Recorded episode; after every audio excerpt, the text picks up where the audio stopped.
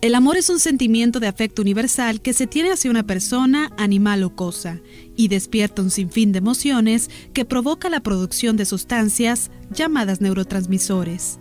Dopamina, oxitocina y serotonina son las principales hormonas que nuestro cerebro secreta al sentir los efectos del enamoramiento.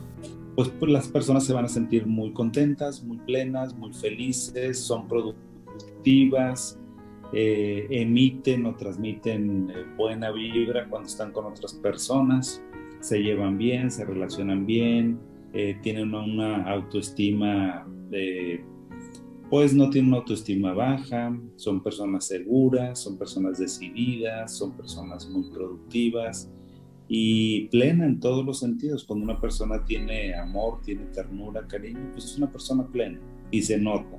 Las endorfinas, también conocidas como las hormonas de la felicidad, son otros neurotransmisores que se liberan, no solamente al estar enamorado. Las endorfinas se secretan en muchas actividades, se secretan a través del ejercicio, a través de una buena dieta, una buena alimentación, cuando la persona disfruta algo, que tiene algún hobby, entonces el, amor entra dentro de esas características, de esas actividades del ser humano que los hace que secreten esta serie de neurotransmisores que tienen un efecto tranquilizante, pacificador de la persona y del cerebro. Son diversas las zonas del cerebro que se disparan al estar bajo los efectos del amor. Puede activarse la corteza prefrontal, esta parte de aquí que es la parte más evolucionada del ser humano, también eh, puede ser un poco del sistema límbico, algunas estructuras del sistema límbico, la corteza parietal también está involucrada, o sea, se involucran diferentes regiones del cerebro. Estas mismas zonas del cerebro logran ser activadas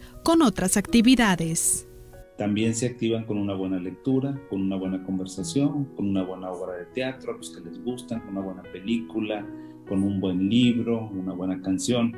Es decir, hay muchas actividades que de una u otra manera activan esas regiones del cerebro. De acuerdo a expertos, el enamoramiento dura de tres a seis meses. Sin embargo, a lo que se refieren es que el amor no se termina, se transforma. El amor se convierte en que te ayuda a que seas una mejor persona, a que crezcas, a que te sientas acompañado, o sea, a que construyas cosas con tu pareja o sea, hacer planes con tu pareja, planes muy bonitos, planes de vacaciones, planes de comprarte una casa, un coche, tener hijos, la educación de los hijos, se transforma. La chispa del amor nos muestra su origen, el cerebro y no el corazón. Es en este órgano donde surgen las emociones placenteras que dan felicidad y goce en nuestras vidas. Para Noticias 28, Rosalinda Cadena.